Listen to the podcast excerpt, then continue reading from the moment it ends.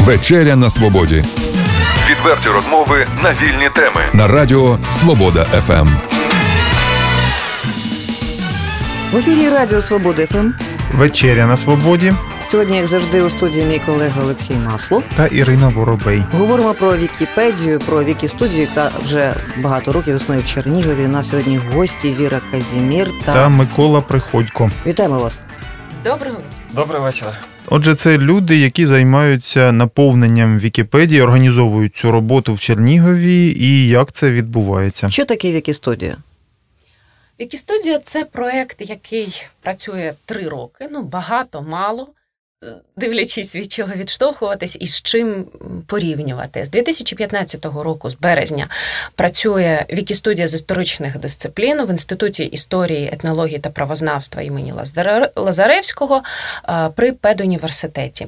Е, Починали ми в інституті за підтримки Миколи Васильовича Приходька, от з яким ми сьогодні в студії як патрульного Вікіпедії, з його легкої руки, за його підтримки, е, з ініціативи одного з наших також дуже активних студентів Мідена Ервіна.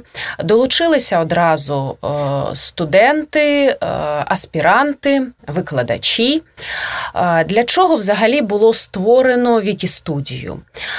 Це освітній проєкт, який дозволяє замінити, замінити колоквіуми або ж е, форми окремі самостійної роботи статтями до Вікіпедії. І до цього ж е, покращити контент української Вікіпедії. Ми зупинилися на історичній тематиці. Ну, це логічно, бо інститут історії. І якщо робити щось, то робити якісно. Там писати статті з, з, математ... з математики ми не могли, бо ми професійні історики. І долучилися кандидати історичних наук.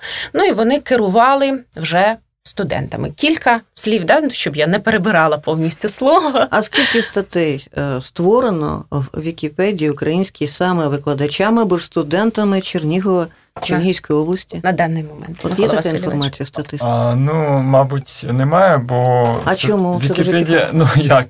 А, це, це якби от я запитав, скільки, скільки чернівські журналісти написали статей. Чи є Ні, така статистика? Ну, Немає, Більше ну, приблизно- 300 точно, Так, бо вже це- важко Ну, порахувати. Більше рахунком я 300. по своїй програмі знаю. Більш-менш я їх можу А, ну, наших вікістудійців десь там 300 було в тому році, в цьому ще там 50 додалось, ну 350 точно. Тут чого, чого, е, чого ми не можемо так точно підрахувати, розумієте, статті створюються, статті міняються, статті перейменовуються і навіть видаляються. От в цьому році видалили, ну я дивився, ну ті, що я принаймні бачив, так от, то дві вже видалили, одну я сам перейменував, через то А то пиши, пиши, вони з року видаляли. А, чому? от за яким А принципом чому? видаляються, цікаво. А Чому? видаляються, оці дві видалили. Ну, школярі, от можливо, ну я там просто Так то не- ви особисто видаляєте, ви одразу нам ні, мої колеги з Вікіпедії. Нас таких дуже багато, там близько трьох тисяч активних вікіпедистів. От в цьому Пане місяці. Миколо, а взагалі хто такий патрульний в Вікіпедії? Таке серйозне визначення патрульний. А, ну, от саме Як слово патрульний, то він патрулює, так? Щось Мені- патрулює. Ми я- патрулюємо статті. Мені просто не зрозуміло все ж таки, Ага. за, за яким принципом ви видаляєте ці статті, ви розумієте? Давайте я По поясню. порядку, може, Можна я поясню про видалення, да? тому що Микола Васильович він так професійно, як патрульний, а я для середньостатистичної людини. Поясню, бо я трішки пізніше доєдналася до Вікіпедії. Ті люди, які дивляться за якістю оформленням, щоб там не було плагіата, компіляції, щоб е, професійно були написані статті, вони називаються патрульними або вище за рангом це адміністратори. Вони мають вищу освіту, вони мають е, історичне знання. От за яким рангом вони е, Там є, вибирають ці там, статті? там є і професори, ну це в залежності да, від тематики. Е, Є люди, які технічно дивляться, тобто, якщо технічно, або вони просто дивляться Е, ну, на перший рівень це дивляться технічно, якщо плагіат, от на плагіатор, да? якщо плагіат, то одразу просто видаляється. Ось ці дві статті, як е, копію видали. Якщо плагіат, якщо це навіть фотографія, вона десь була вже в інтернеті, от дивляться, якщо вона десь була, вона не авторська, вона вже згадувалася, вона одразу видаляється. Оце те, що видаляється. Е, чому от сказали, що видалені були статті? В цьому році до нас приєдналися школярі школярі перш е, другої, третьої школи, тринадцятої, 22-го е, ліцею е, та Чернігівського обласного педагогічного ліцею. Тому це дітки переважно 9 класу. Ну, десь там щось да, вони 10-го, десь вони там вчилися. Да? Ну, їм є ще куди рости, якісь там помилочки робили, тому отакі такі нюанси були. Тому не можна суворо ставитися, вони тільки вчаться. От в такому разі статті видаляються, і це правильно, тому що у них є е, досвід, вони вчаться на своїх помилках. Більше того, статті, коли ставляться на видалення, вони навіть обговорюються е, на сторіночці. От там є такий діалог у Вікіпедії, е, що ця стаття стає на видалення, і там навіть патрульні е, обговорюють, що стаття ставиться на виділення, а на видалення, а автор може захистити захистити свою статтю, якщо у нього є аргумент. А от скажіть, е, от ви сказали, що близько 300, ну може вже до 400 наближається ця кількість. Так а які теми приблизно, які найтиповіші групи ну, ми тем? Починали про так що з історії, історії, то, то про що найчастіше? Так, Спочатку були історичні, але зараз е, це ліцеї, школи, то там е, писали, ну, що що подобалось, у нас там був список, ну він такий, можна сказати, стандартний, там в Вікіпедії е, запити на статті. Ну і школярі дивилися, і що їм подобалось, то то й робили. Потім в мене ще свій, якби такий персональний є список, що я там ще не переклав.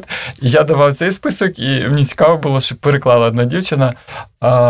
Біг Максі, здається, ну назву забув, бо статей дуже багато, і в мене так чисто вже професійно, що ну як на потоку, так на конвейері. Я я пам'ятаю тільки, що це найбільший в світі екскаватор. Він там 13 тисяч тонн важить. От 30 років пропрацював в Америці 1969 по 1999. Ну, власне, це можна в Вікіпедії прочитати. А як я можу довіряти інформації, яку я буду читати в Вікіпедії? А, кожна Якщо стаття, її пишуть школярі або студенти? Так, кожна стаття байдуже хто пише, хоч навіть там людина без офіційної, підкреслю, без офіційної освіти навіть навіть. От, То е, ця людина, кожен хто пише, він має дотримуватися певних правил. В Вікіпедії це все є. От коли ви реєструєтеся, ну що я закликаю всіх реєструватися, вам зразу шаблончик на сторінку обговорення йде, там ну, вітання, ну стандартно так вже зараз добре так зробили наші програмісти кілька років назад. І там є е, правила, всі основні зведені правила Вікіпедії. І там є, як писати статтю, щоб був вступ, там були розділи, ну, хоча б один розділ, або хоча б хоча б вступ. І знизу обов'язково треба, щоб були посилання. Е, один з розділів або посилання, або примітки, або список літератури, щоб людина, яка читає, змогла фактично все це перевірити.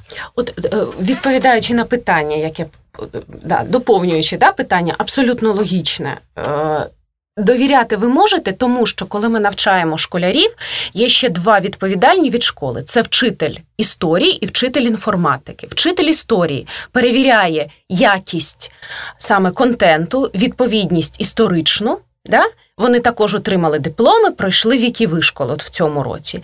І вчитель інформатики, які ну саме за е, оформлення, бо там і мова програмування HTML використовується. Тому ці статті, які написані школярами. Під час віки вишколів, під час проходження от, ем, в контексті віки студії з історичних дисциплін, вони якісні, вони написані. Ми відповідаємо за це.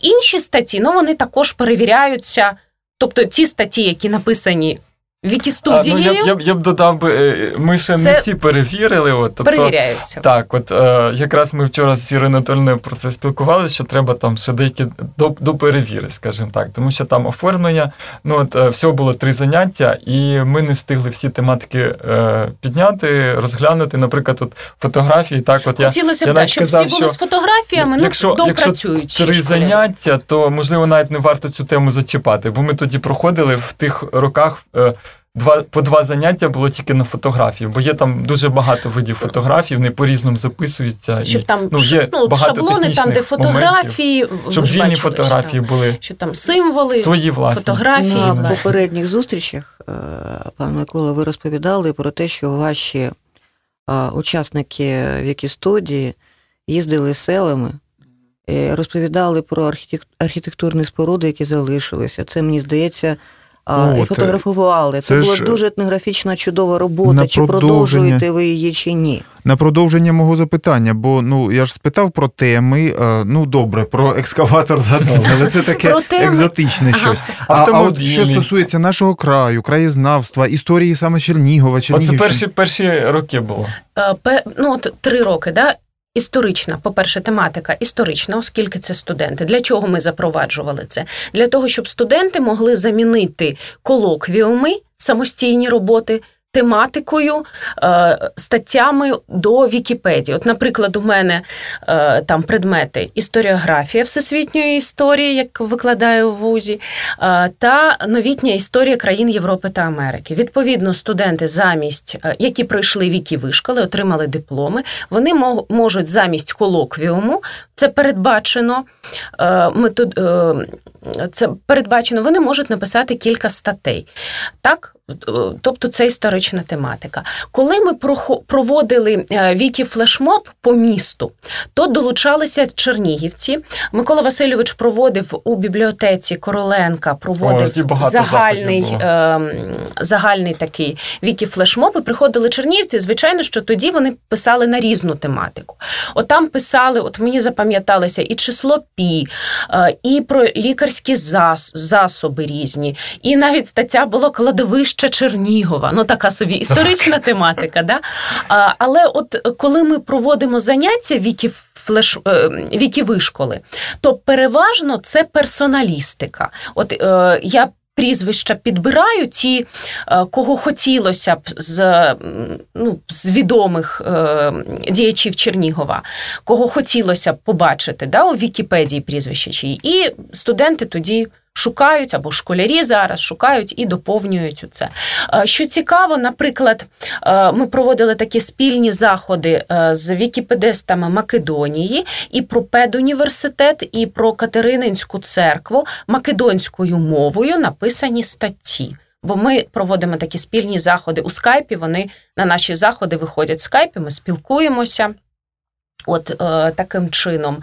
Е, ну, це що стосується тематики. Тому важко порахувати І У нас кількість. же конкурс був, пам'ятаєте? Тоді Да, дуже ну, багато це- якраз е, визначні постаті Чернігівщини Да. був конкурс, і дуже багато статей Що написали. стосується правок, це гарні статті були, якраз. мабуть, Бо вже були досвідчені учасники, більше 12 тисяч правок е, зроблено. Це те, що стосується учасників. Ну і більше 350 учасникам. Це тими, що до нас долучилися. Бо скільки написав Микола Васильович, або там Ну, ті- я не ті- побив ті- рекорд, тими 300, мабуть, статей я не написав. Це те, що він особисто, да? зараховувати Хоча, його за три роки. статті. Його доробок, або, наприклад, вчитель е, другої школи, яка також керувала е, навчанням школярів, вона е, сказала, що вона першу статтю до Вікіпедії написала 10 років тому. А, тобто в 2011-му. Я вчора просто дивився спеціально. От, ну, можливо, вона не реєструвалася тоді. Але ні, ні, от ні, вона, там якраз е, зареєстровано. що, там. от вона давно почала писати статті. Тому ну, це важко, тому важко порахувати, власне. Ну, дивіться, ми говоримо про вашу роботу, яка відбулася вже. Так. Такі собі підсумки. Однак Мгм. ж Вікіпедія не перестає існувати завтра. Що, які плани? Що ви плануєте зробити в наступному році? Е, Цього літа? Що буде нового? Чим будете дивувати? Наших студентів, Якісь учнів? може нові, нові проекти чи підпроекти, нові оберти в цій роботі, так би мовити. Е, Ну, от у нас дипломи в минулому році отримали е, співробітники історичного музею, співробітники обласної бібліотеки. Вони працюють, вони пишуть статті. Е, також, е, тобто вони будуть продовжувати, студенти будуть продовжувати. Ми домовилися зі школярами, що у них будуть канікули, вони будуть вдосконалювати свою майстерність. Е, З вересня ми будемо розширювати горизонти ще, бо є ще запити від інших школярів, які також хочуть долучитися. Ну і у нас ще викладачі, які також підходять, кажуть, що от ми не встигли. Долучитися в цьому сезоні із нашого з історичного факультету, і з інших факультетів педагогічного університету. От вони також хочуть долучитися. Якщо Тому я думаю, що з е, вересня. захотіли співпрацювати з які студією, пропонуйте у літніх людей більше часу, взимку, зокрема. А, Ви знаєте, от в з радістю. А з іншого боку, люди, які вже на пенсії, вони можуть мати високу кваліфікацію у тій чи іншій спеціальності. Якщо там журналісти. Великий досвід. Е, Начебто хочеться поділитися, а з іншого боку, і час вільний є. От е, Микола Васильович, пам'ятаєте, ми у вересні були на е, конференції саме по Вікіпедії у Мгм. Києво-Могилянській академії. Ганна Онкович Так, Е, так, так. Вона займається Феномен. медіаосвітою. Вона професор, і саме вона дуже багато статей пише для Вікіпедії саме от в контексті медіаосвіти. Вона, здається, 70-річчя да, відзначила. То, по-моєму, навіть більше. Е, Тобто, І вона дуже така прогресивна, вона, вона тоді дуже- фотографії зразу там Так, в прогресивна. І... Тому ну, у нас, якщо казати про середній вік написання статей по педуніверситету, да, ну, у нас такого немає. Це переважно такий середній вік і студент. От ми насамперед згадали про історію, так? А, а якщо ви знаєте, якщо спілкуєтеся, як у точних е, дисциплінах, у природничих і так далі, у нас у Чернігові є люди, які систематично займаються наповненням е, статей з цих. А, ну, я, мабуть, Проблеми. так би сказав, Вікіпедія у нас як звучить вільна енциклопедія, так? І давайте почнемо ну, до джерел, так? От. То як вона розпочиналася? Джимбо Вейлс, він взагалі-то бізнесмен був, е, ну, фактично в якійсь мірі залишився. Джимбо Вейлс і своїм знайомим сказали: «Е, давай щось зробимо. Ну, просто, грубо кажучи, торгувати не цікаво. Давайте щось зробимо, що залишиться на, на віка, на покоління. А що ми зробимо? Ну, давай щось таке цікаве, щоб людям корисне було. Е, Давай зробимо енциклопедію. Давай. Вони хотіли спочатку на цьому заробити гроші, просто якби продавати доступ. Але побачили, що цей, цей варіант не підходить. Вони вирішили залучити. е, Вони хотіли спочатку е, академіків залучити і щоб там науковців писали.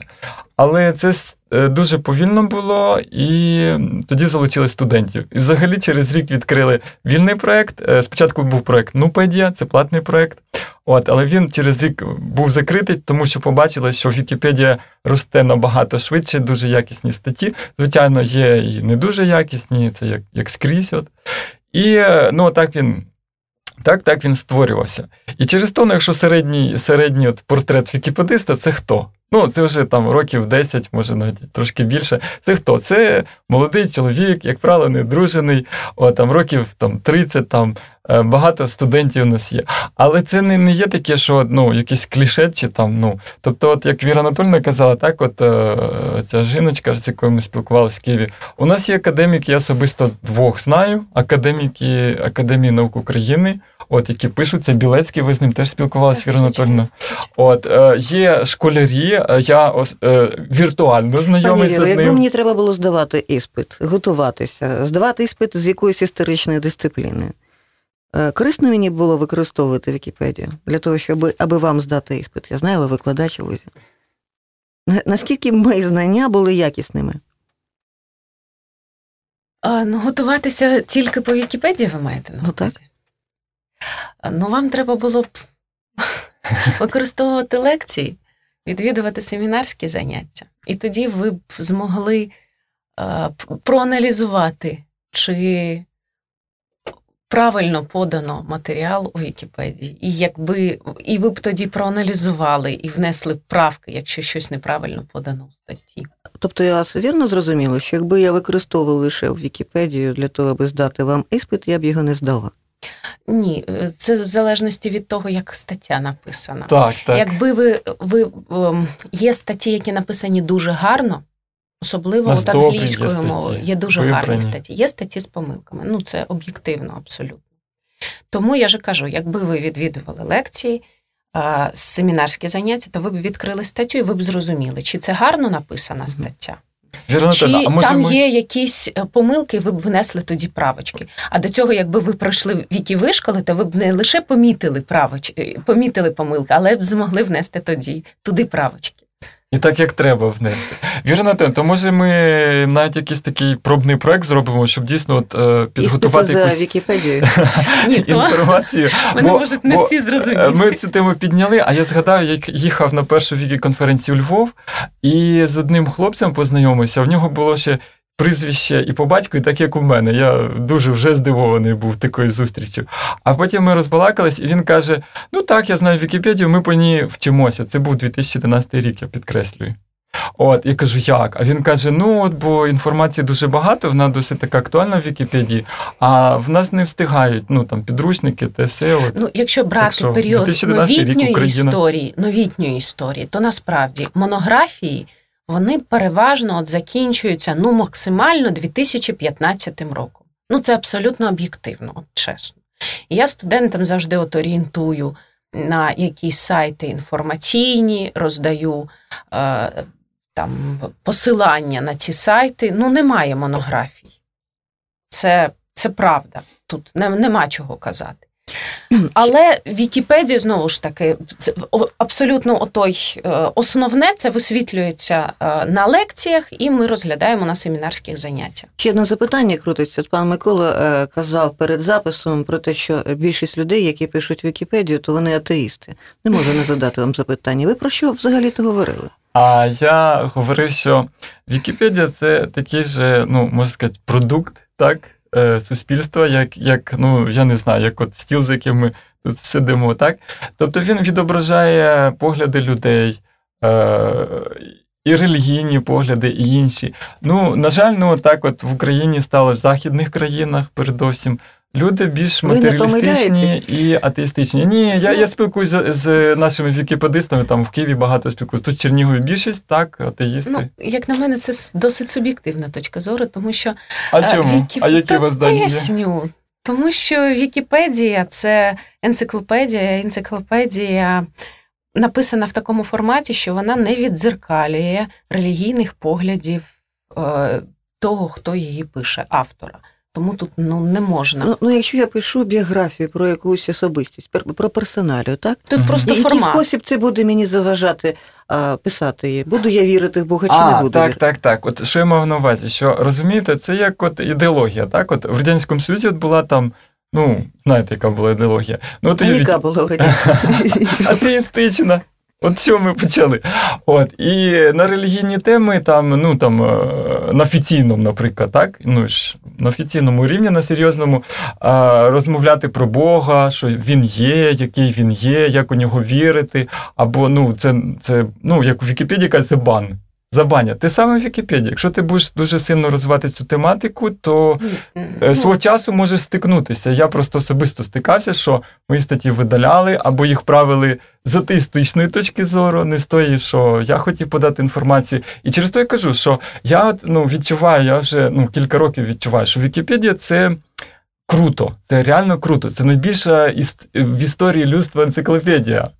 От. Але я сподіваюся, що ну, ми застанемо ті, хто в цій студії зараз, от, і наші слухачі, от, застануть ті часи, можливо, там через рік, через п'ять, що Вікіпедія переросте на щось більше, коли, коли вона не буде така матеріалістична, атеїстична. От, по російській Вікіпедії, що я спостерігаю?